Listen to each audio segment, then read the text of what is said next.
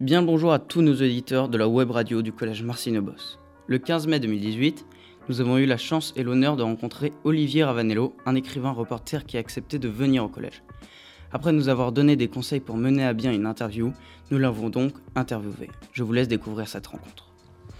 Bonjour Monsieur Ravanello, vous êtes ici euh, au collège Marceno Boss. Et euh, donc voilà, vous êtes, euh, vous êtes auteur-réalisateur d'un livre. Mhm. Euh, et, vous êtes aussi journaliste. Euh, quel est votre parcours dans le journalisme, dans les médias? Et euh, que conseillez-vous comme média pour commencer dans ceux qui veulent faire du journalisme ou autre? Alors j'ai commencé à travailler dans des radios locales à Valence, où j'ai rencontré quelqu'un de super qui m'a tout appris. Et puis ensuite j'ai fait des écoles de journalisme, enfin une école de journalisme. J'ai commencé à travailler ensuite à LCI, ensuite à TF1. J'étais correspondant à Moscou pendant 4 ans. Et euh, je suis rentré en France, j'ai travaillé à iTélé et depuis mon départ de iTélé, j'ai créé un nouveau média qui s'appelle Explicit, qui est un média complètement numérique sur téléphone et sur site.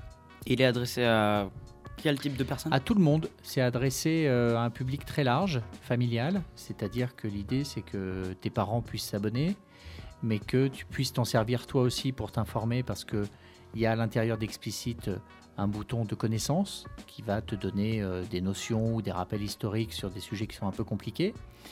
Et euh, bah, ça te permettra d'être sur ton téléphone sans te faire engueuler par tes parents. Comptez-vous en faire une application portable? Elle y est déjà, l'application. Ah, Elle est déjà faite. Bonjour. en 2007, vous avez sorti le livre Paris-Bagdad.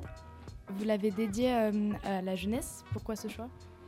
Parce que je me suis rendu compte que euh, quand on avait 13, 14, 15 ou 16 ans, euh, on entend parler en permanence autour de soi, à la maison ou en allant sur Internet, de l'actualité.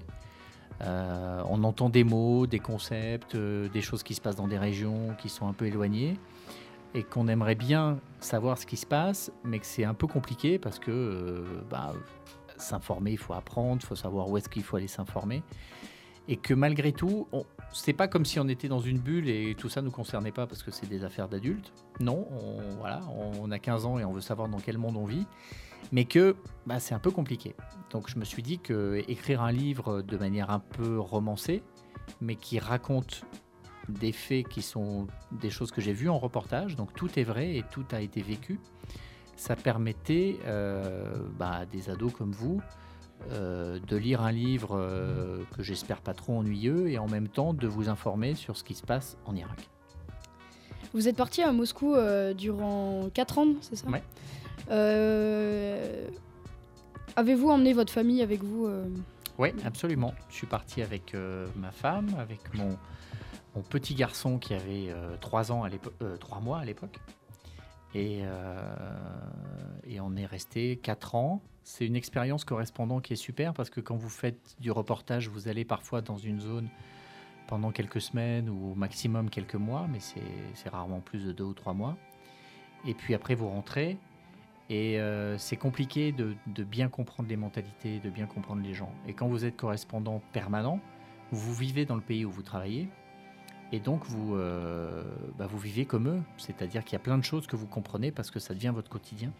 Et euh, je pense que c'est comme ça qu'on arrive le mieux à faire son métier si on est en correspondant. Euh, bonjour. Vous avez vécu une prise d'otage. Est-ce que vous avez des souvenirs? Est-ce que c'était choquant, violent? Ou alors vous avez eu des moments de joie Non, des moments de joie, non. c'est des souvenirs. C'est très particulier. tous les gens qui ont été, qui ont été otages, et moi j'ai eu la chance de ne pas être resté otage ni longtemps, ni dans des conditions difficiles et violentes.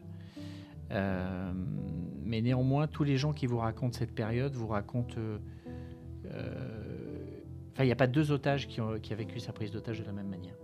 Même des gens qui sont dans le même groupe et qui donc sont retenus au même endroit par les mêmes personnes et qui parfois sont dans la même pièce, quand ils rentrent, ils vous racontent des choses qui sont complètement différentes.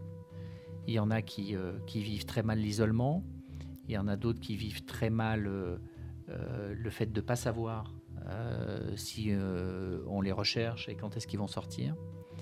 Il y en a qui ont peur d'être exécutés. Il y en a qui rationalisent tout et qui se disent bah non, il peut rien m'arriver pour ceci ou pour cela. Et donc, ça, c'est des périodes qui sont difficiles parce que vous n'avez rien à faire. Donc, vous passez votre temps à, réfléchir, à penser. Vous pensez, vous pensez, vous pensez. Et suivant la personnalité qu'on a, bah, il y a euh, tout ce qui sont euh, nos failles, nos faiblesses, euh, les choses qui nous font douter, bah, qui remontent parce que c'est le moment où, on peut. Enfin, c'est le, le moment où ça vient parce que, encore une fois, il n'y a rien d'autre à faire. Et quand vous sortez, le plus difficile, c'est de retrouver une vie qui soit à peu près normale. Euh, C'est-à-dire que la plupart des otages qui sont restés très longtemps otages, ils, euh, ils ont du mal à se réadapter parce que si vous voulez traverser cette épreuve, bah, vous finissez par vous dire c'est une nouvelle vie et il faut que je m'adapte à cette vie. Donc il y a des otages qui, par exemple, passent, euh, s'imposent une hygiène de vie, font du sport, des pompes deux heures par jour, en se disant il faut que je reste en forme, parce que s'il y a une libération, peut-être que j'aurai à courir, peut-être que j'aurai à faire un effort physique, et il faut que je sois en forme. Donc ils se préparent pour ce moment de la libération.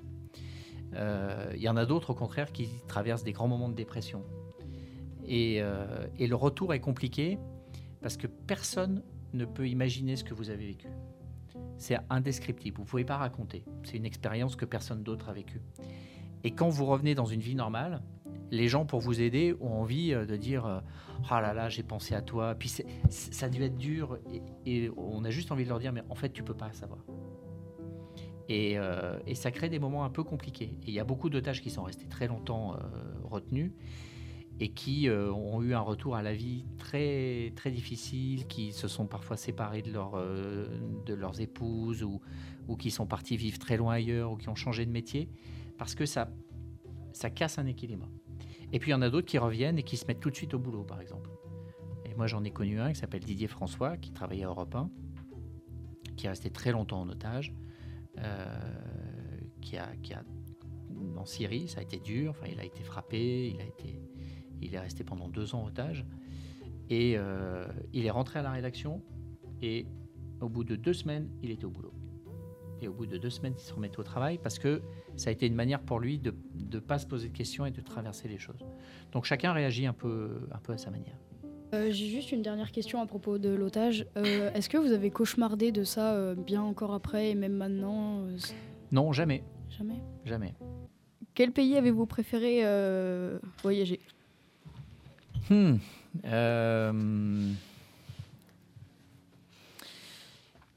J'ai pas mal fait de reportages euh, en Israël et dans les territoires palestiniens. Et euh, c'est peut-être les souvenirs qui sont les plus, les plus forts.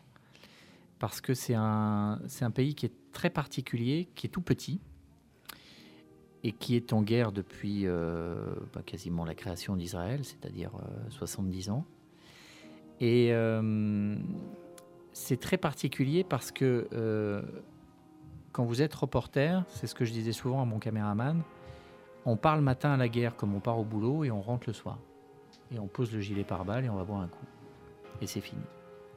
C'est-à-dire que vous êtes dans des, endroits où les, lieux d'affrontement, quand il commence a- à avoir, euh, parce que c'est un conflit qui fait des vagues, des hauts et des bas, quand on est en période de crise et qu'il y a des endroits où il y a des affrontements, vous êtes sur euh, des lieux où c'est vraiment une vraie guerre, avec euh, des avions de chasse, avec des blindés, avec euh, des gens qui, qui sont équipés militairement pour faire la guerre. Mais c'est sur un tout petit territoire. C'est sur 10 km. Et si vous repartez dans l'autre sens, vous retraversez la séparation qui est entre les territoires palestiniens et Israël, et vous arrivez à Tel Aviv, qui est une ville euh, comme... Enfin, c'est une ville où il faut aller en vacances, Tel Aviv. C'est San Francisco. C'est super joli, c'est moderne, il y a la mer, euh, les filles sont belles, euh, c'est super. D'accord.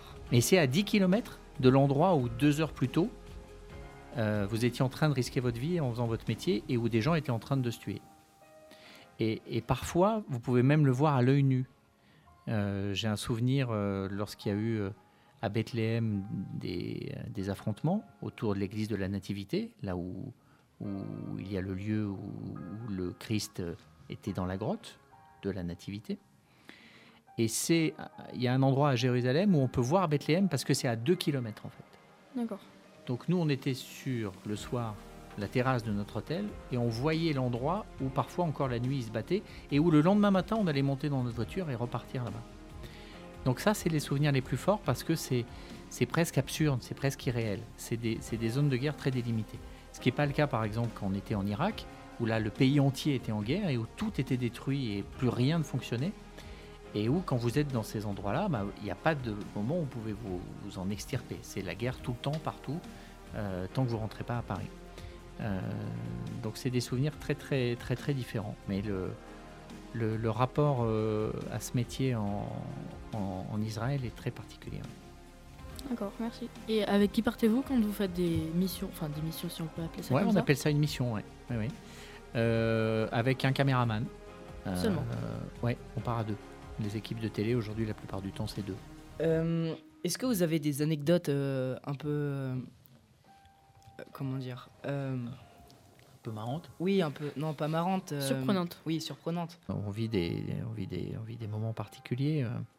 On, on rencontre des gens euh, qu'on n'aurait pas rencontrés euh, en faisant ce métier. Donc, euh, il m'est arrivé euh, bah, de faire l'interview de Poutine, qui a un, souvenir particulier, parce que vous rencontrez quelqu'un d'extrêmement euh, extrêmement puissant, d'extrêmement imposant, puis vous êtes dans tout un cérémonial.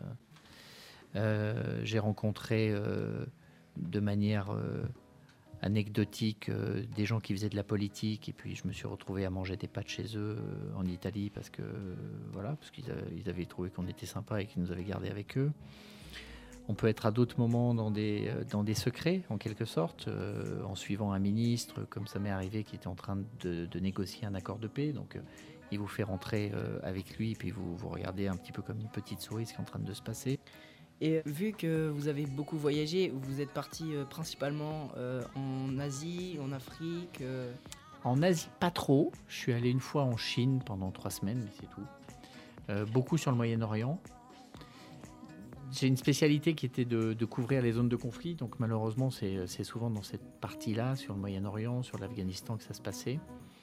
Et puis euh, un peu sur les, grandes élections. Euh, donc j'ai couvert des élections aux États-Unis, euh, en Italie, en Grande-Bretagne, en Allemagne, voilà, dans différents, endroits. Et puis, et puis la Russie.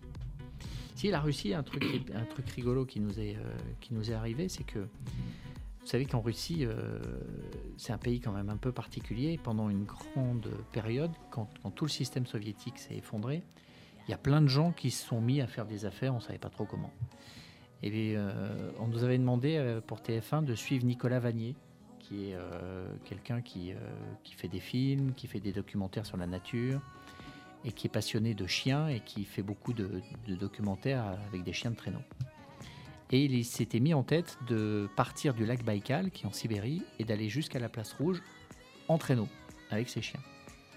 Bon, tous les gens du coin lui avaient dit c'est pas possible parce qu'un hiver sur deux il n'y a pas de neige, mais lui il s'était entêté et donc il est arrivé l'hiver où il n'y avait pas de neige, donc il a fait une grande partie du voyage avec euh, les chiens qui étaient dans un camion. Mais bon. Et quand nous on, on l'a rencontré, il était au fin fond de la Sibérie et il fallait qu'on envoie le sujet à Paris. Parce que quand vous tournez un sujet avec votre caméra, vous le montez, donc on a des appareils euh, portables pour les monter, mais il faut les diffuser. Et c'est une, époque où il n'y avait pas beaucoup, beaucoup de diffusion par Internet. Le débit était encore assez faible et on ne pouvait pas envoyer des images par Internet aussi facilement. Donc on passait par des satellites. C'est-à-dire que vous avez un satellite, euh, comme les très gros satellites que vous voyez parfois euh, dans les films, vous voyez Donc sur le toit de TF1, il y a un très gros satellite.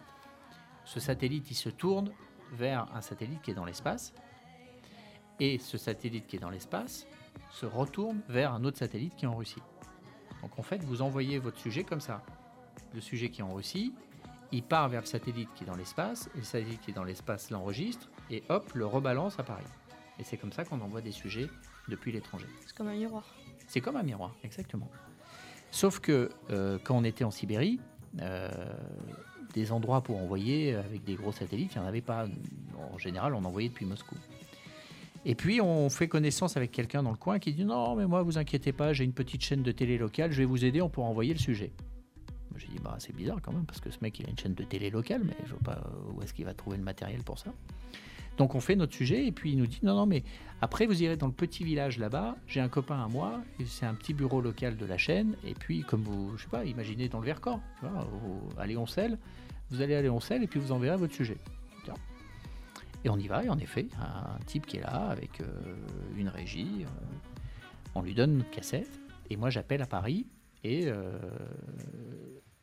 on me transmet des coordonnées satellites. Vous savez, comme vous voyez dans les films d'espionnage, là, les coordonnées satellites, le, je fais comme ça. Donc j'ai le type à Paris et je lui dis voilà, est-ce que tu peux pointer sur telle et telle coordonnée? Il me dit mais il n'existe pas ce satellite. Euh, Dans, le ciel, il y a une dizaine de satellites qui sont utilisés un peu par tout le monde, donc ils ont chacun des coordonnées. il me dit mais enfin on l'a pas celui-là, on s'en est jamais servi. Je lui dis écoute, c'est les coordonnées qu'on m'a données. Donc il rentre les coordonnées dans son ordinateur, il pivote et me dit ah ouais, je vois ton image. Donc c'est bon, tu peux m'envoyer le sujet. Donc on envoie le sujet. Bon, très bien. Il me dit bah parfait, c'est bon, on vérifie, euh, il est là, salut, bonne journée. euh, bon. Et euh, le soir, on dîne avec euh, donc ce, russe qu'on avait rencontré. Je lui dis mais expliquez-moi, le sujet, il est passé par où? C'est quoi ce satellite? Et là, il rigole et il me dit bon, j'ai été colonel dans l'armée et j'ai gardé des bons copains. Donc en fait, je les ai appelés et pendant 10 minutes, on a utilisé un satellite militaire. Et donc on a utilisé, pour envoyer un sujet sur des chiens qui courent dans la neige, un satellite militaire russe. Et je pense que Poutine n'est pas au courant, mais il vaut mieux que ce soit comme ça. Eh bien, merci. Ben, merci à vous. Merci beaucoup.